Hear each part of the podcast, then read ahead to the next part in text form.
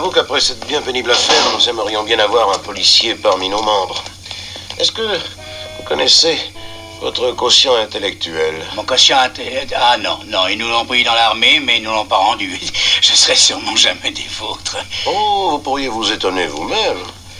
Euh, Est-ce que vous aimez les, les jeux, les puzzles, les choses de ce genre? Ah oui, ça pour les aimer, je les aime, mais pour les trouver, c'est une autre paire de manches. Mais ma femme, Madame Colombo, elle, c'est la reine des mots croisés. Tenez, ma voiture est là. Il y a 15 jours, mais qui paraissent maintenant des mois, on se retrouvait dans un bar après avoir suivi le porte-à-porte d'une équipe de campagne. On imaginait la manière de vous présenter ce qu'on a envie de faire dans ce podcast, et on s'est rappelé qu'un sociologue avait fait référence à Colombo pour décrire la manière dont on enquête en sociologie. Mais on se souvenait plus qui. Alors, on a demandé à Twitter, et Twitter a répondu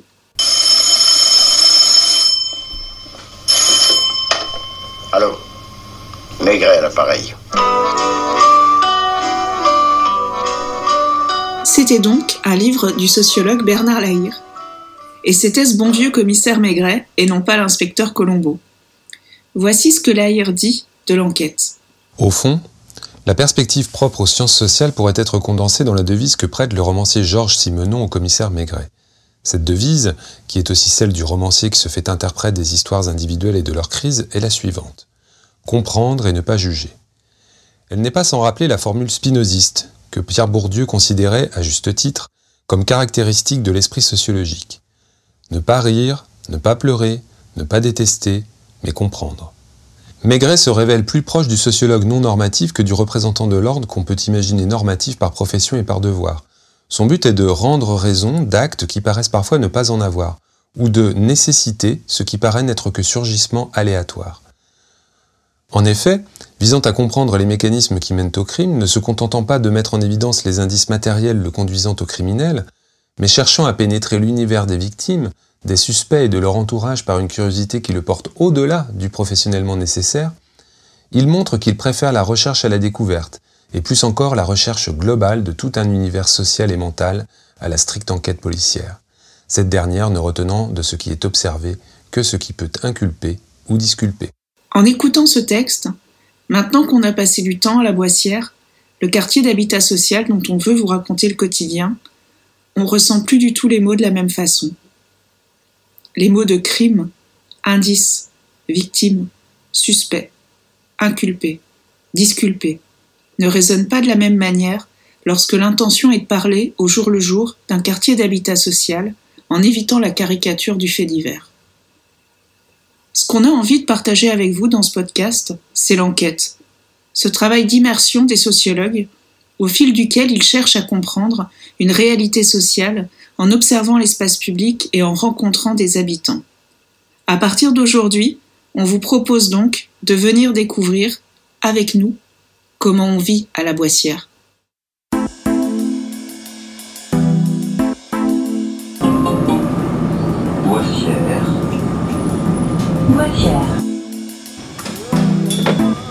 Mais déjà, j'ai un toit sous la tête, c'est bien. Disons que je suis bien chez moi, mais enfin, euh, je voudrais un peu plus grand quand même. J'ai une petite retraite. Les jeunes ici, ils font quoi? Ils se cachent? Quand j'étais jeune, justement, au chaîne des Anglais, on se moquait beaucoup du quartier de la Boissière. Quartier de vieux, euh, on les appelait les ch'tis. Parce que Nantes, c'est quand même pas Marseille, hein, faut pas raconter l'histoire. La Bonne Cage, un podcast de Frédéric Le Tourneux et Elvire Bornon. Et toi, tu joues au basket euh, Non, moi je joue pas au basket, moi je fais athlé et handball. Voilà. Je les connais, tu. Ah ok, c'est un micro Oui, c'est un micro, tu vois. On passe à la télé. Non, mais est-ce que ça nous file Ouh, tu vois Quand on a commencé notre enquête à Nantes, sur le quartier de la Boissière, c'était un mercredi de janvier. Une affiche est alors placardée sur les portes d'entrée des immeubles.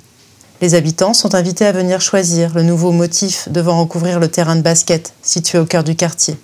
Sur le terrain sont installés une urne et des bulletins pour départager les six projets en lice.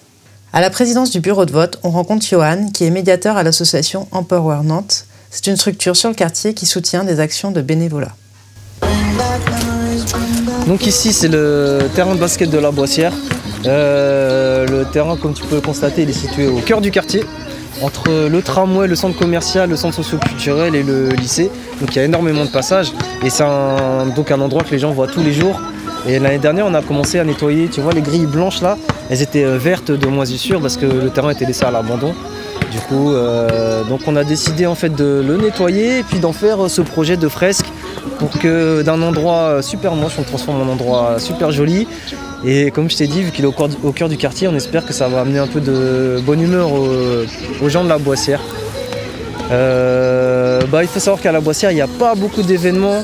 Tu vois, c'est un quartier quand même où il y a beaucoup, bah, beaucoup d'isolement social, euh, pas que pour les personnes âgées, mais euh, il ne se passe pas beaucoup de choses. Donc on essaie de changer ça. Euh, on espère après que ce terrain de basket, euh, au-delà du côté esthétique, ça devienne un pôle euh, du basket. Donc on va essayer d'organiser régulièrement des tournois de basket 3 contre 3. Tu vois, c'est la nouvelle discipline qui est devenue olympique cette année. La mairie encourage beaucoup cette discipline et tout. Donc voilà, moi j'ai un réseau dans le basket assez important. Donc je pense qu'on pourra faire vraiment quelque chose et, du coup ça va aider pour le dynamisme du quartier. Le plus important c'est l'image du quartier. Et toi, tu, vis ici Moi, j'habite euh, bah, maintenant, j'habite euh, Chaîne des Anglais, mais je travaille ici en tant que médiateur. Tu vois, donc euh, ça me concerne parce que Nantes Nord, c'est un gros quartier, même si on a des micro-quartiers. voilà, ça fait plaisir quand il se passe des bonnes initiatives. Sur le terrain de basket, Johan nous fait rencontrer Sylvie qui nous présente comme une habitante très investie sur le quartier. Sylvie est en effet en train de monter une association soutenue par Empower Nantes pour proposer des paniers bio à prix réduit pour les habitants de la Boissière. Elle a mis toutes ses forces et ses espoirs dans ce projet. On lui demande si elle s'intéresse à la politique et si elle projette d'aller voter aux prochaines élections municipales. Oui, je vais voter, comme une bonne citoyenne, comme on dit. Et vous savez déjà pour qui? Non, je ne sais pas encore. J'ai pas mon opinion encore. Il faut réfléchir. Voilà. Et bien voter. Voilà. Et ça vous intéresse du coup la politique? Euh, Non, non, non, non, non, non, pas du tout, non. non, non, je suis pas, je suis plutôt dans le truc euh, action, mais pas politique. Quelques jours plus tard, on continue la conversation avec Sylvie. On la retrouve cette fois chez elle.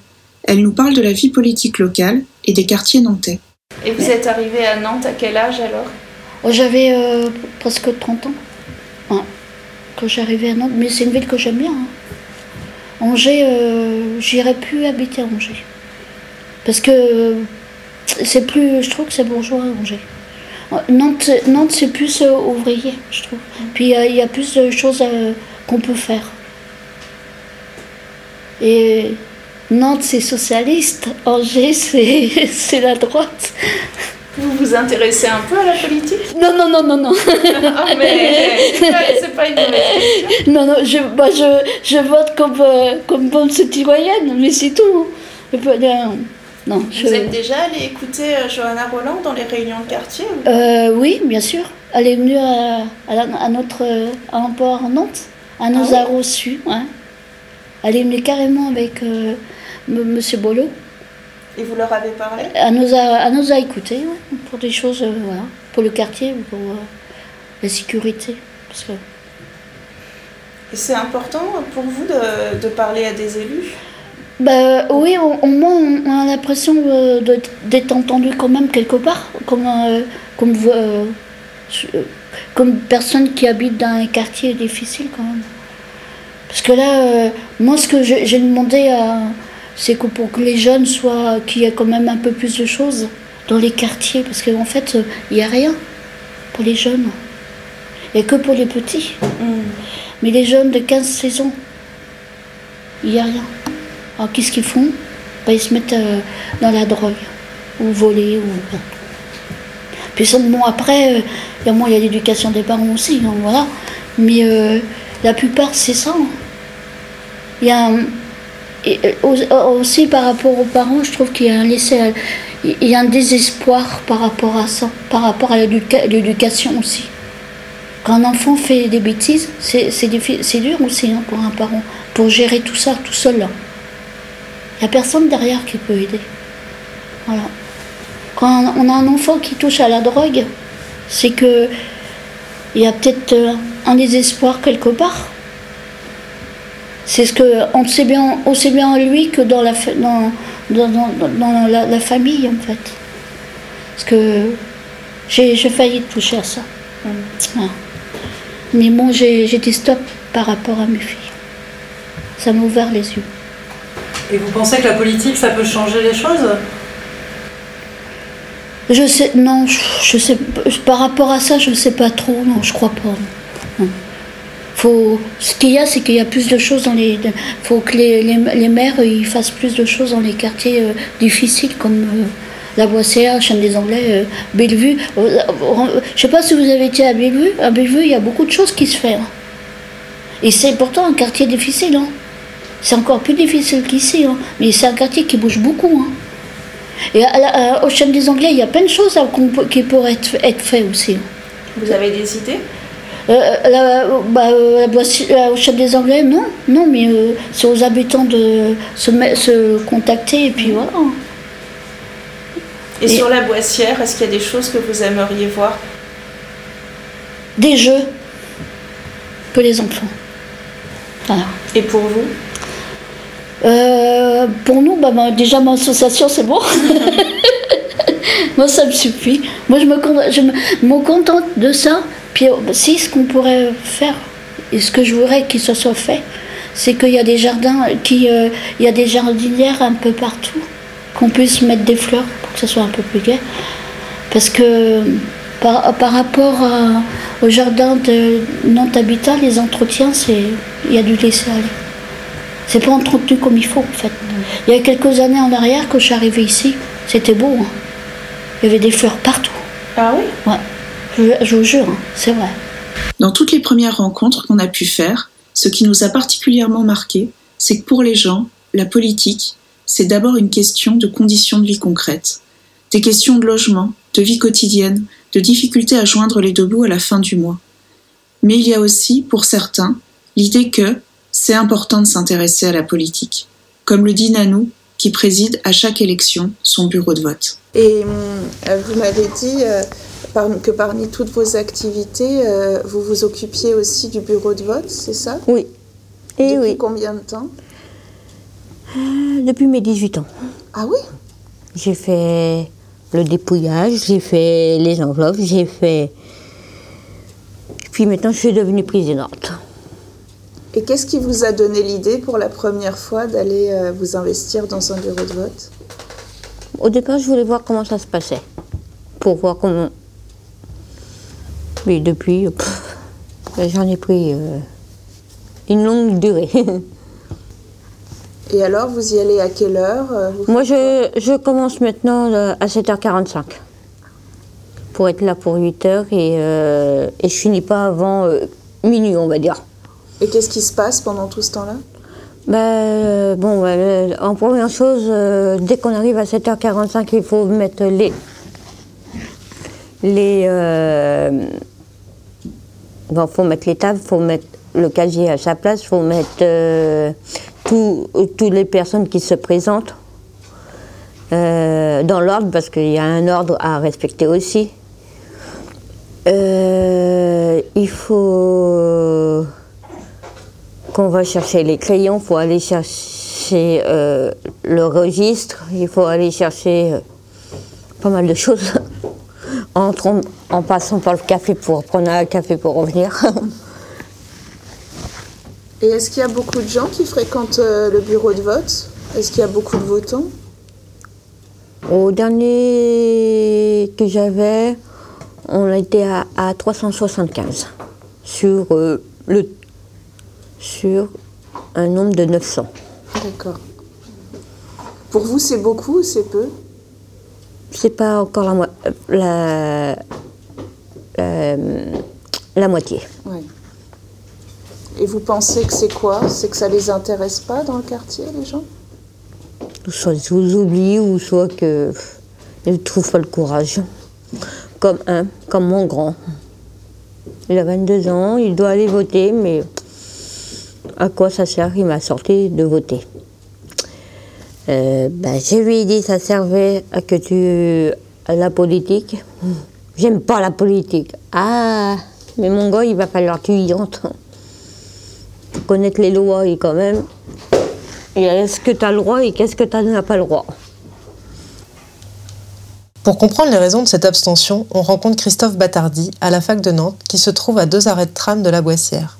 Ce spécialiste de la géographie électorale a surtout travaillé sur les élections municipales de 77 qui marquent un vrai tournant dans la vie politique nantaise avec une union des partis de la gauche qu'on retrouvera ensuite lors des différents scrutins municipaux. Plus globalement, on l'interroge sur le lien entre le type de vote et les origines sociales des électeurs. Et sur le vote dans les quartiers populaires en 77, on voit déjà apparaître des choses? Ben, C'est plutôt des choses qui ont un peu disparu. C'est-à-dire qu'on vote encore plus à gauche qu'on ne vote dans d'autres dans d'autres quartiers, mais le principal, euh, mais ça c'est mon collègue Jean Rivière qui en parle mieux, le, principal euh, vote c'est l'abstention. Enfin le non-vote c'est l'abstention. Le premier parti c'est l'abstention en fait. Par exemple, euh, nous on l'a bien observé sur, donc là c'est des, des, données qui ont été validées, hein, ça y est, ça on peut le dire, c'est que quand on étudie la corrélation entre l'abstention et puis la présence d'ouvriers et d'employés, c'est ce qu'on voit sur, euh, sur l'Atlas, on voit que la corrélation est très forte entre le vote, la participation, quand il y a des employés et des ouvriers, on vote plutôt plus en 74 et en 81, et à partir de 88, de 1988, ça s'inverse, et maintenant, plus il y a d'ouvriers et plus il y a d'employés, et plus l'abstention est forte. Mais la vision qu'on a à l'heure actuelle des dans les quartiers on ne vote pas, c'était pas le cas en 74 et 81. Il y a plein d'hypothèses. Euh, il peut y avoir euh, une sociologie qui se modifie, mais il peut y avoir aussi l'hypothèse plus politique d'une offre euh, électorale ou d'un sentiment de pouvoir modifier sa vie ou du moins son avenir à travers l'élection qui s'est peut-être perdu après le tournant dit de la rigueur en 83, qui est souvent mentionné comme étant à gauche une césure par rapport au, par rapport, c'est des hypothèses, hein, par rapport au monde ouvrier, enfin au monde populaire, pardon. Veuillez patienter, nous traitons votre appel.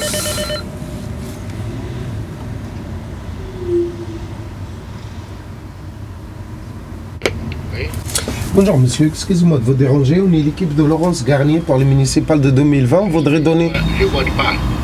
Est-ce que vous pouvez nous donner l'accès, s'il vous plaît? Vous pouvez entrer. Merci beaucoup. Ça, c'est gentil. Ouais. Pour convaincre les électeurs de l'importance d'aller voter, les équipes de Laurence Garnier, la candidate des Républicains, et de Johanna Roland, la maire socialiste sortante, ont multiplié les porte-à-porte. On a ainsi vu fleurir sur Twitter et Instagram des photos des différents candidats entourés d'habitants, nous offrant ainsi l'image d'une proximité, entre guillemets, avec des vrais gens, entre guillemets. Bonjour madame, on voudrait vous donner, on voudrait vous donner un tract des, élections municipales, si ça ne vous dérange pas. Bonjour. C'est pourquoi C'est pour... Nous, l'équipe de Laurence Garnier, c'est pour les municipales de 2020. Ah, d'accord. D'accord. Et je vous en prie. Et sur la photo, ce que vous voyez, c'est Didier Rosset. C'est la mienne. Au fait, c'est Laurence Garnier devient, devient la maire de Nantes. Ah, c'est Didier qui va être le maire de votre quartier. On va mettre un maire dans chaque quartier pour qu'il y ait une ah, réactivité. À partir de quand bah, si, après les élections. Ah bon Oui. Ah bah je serai là, ça. Et, et, on voudrait aussi... Euh... mais vous allez où vous mettre? Parce qu'il y a M. Bolo, là, euh, la grand-mère, mais vous allez où vous mettre après? On se mettra dans la mairie, sans doute, du quartier nord. Vous êtes là où, il y a M. Bolo Voilà. Ouais. Ah d'accord, c'est pour savoir. Et on voudrait aussi mettre une annexe de police municipale qui sera là, 24 heures sur 24, 7 jours sur 7, dans le quartier. Comme ça, si vous avez un souci, ben, vous pouvez s'adresser directement. Euh, et vous pouvez aussi, par la même occasion, s'adresser à Didier. J'ai fait une demande d'appartement euh, pour partir lycée à M. Boulot. Et il m'avait donné un numéro de téléphone, mais je n'ai pas encore eu les, appartements à, voir encore. D'accord. Mais ça va sûrement venir. c'est quand les élections C'est le mois de. C'est le 15. C'est le 15. C'est bientôt. Ah oui, c'est vrai, ça va vite. Et vous voulez changer de quartier? Ben, disons que je suis bien chez moi, mais enfin, euh, je voudrais un peu plus grand quand même. Ah, d'accord. c'est le prix du loyer que je regarde aussi, c'est du mes ressources. Bien sûr. Parce que moi, j'ai une retraite, mais j'ai. Ah. ah je, me tout seul. J'ai une petite retraite. Alors, euh, vous voyez, je paye plus ici pour cher, je paye 85 euros de loyer. D'accord. Je, touche à peine, je touche à peine 900 euros par mois. D'accord. Alors ça me va parce que je ne vais pas payer plus cher pour aller ailleurs. Le maire m'a conseillé ça, ça, ça. Alors, des fois il me demande à HLM, et puis je vais voir ce qui, se, ce qui va se passer, qu'ils vont m'ouvrir. Mais moi je ne vais pas mettre plus de 85 ou 87 euros parce que c'est juste ce que je touche. Bien sûr. C'est vrai que c'est pas facile, ouais. Et c'est calme euh, dans votre. Ah oui, moi, je me trouve très bien ici. Vous êtes bien, là, problème, ouais. Ça fait 8 ans. Je suis en décédé, ça fait c'est pas qui est décédé. Bonjour. Bonjour. Ça fait 8 ans le que je suis là. Maintenant, moi, je me trouve très très bien. C'est pas me plaindre, je ne pas me plaindre. D'accord. Ça va. Bon, bah tant mieux. Bah, je saurais que c'est vous, monsieur. Bah, en fonction des résultats des élections, quand même. Ah, bah, ah oui, bah oui. bah, Voilà. d'accord, bien sûr. Ah. D'accord. Merci Voilà, beaucoup, bonne vous journée. super gentil. Au revoir, madame. Une fois encore, on entend moins parler de politique que d'un quotidien dans lequel surgit, de l'extérieur, un enjeu politique, et que les gens intègrent, plus ou moins, à leurs préoccupations. Après ce porte-à-porte, on devait se retrouver, le jour du premier tour des municipales, dans le bureau de vote présidé par Nanou.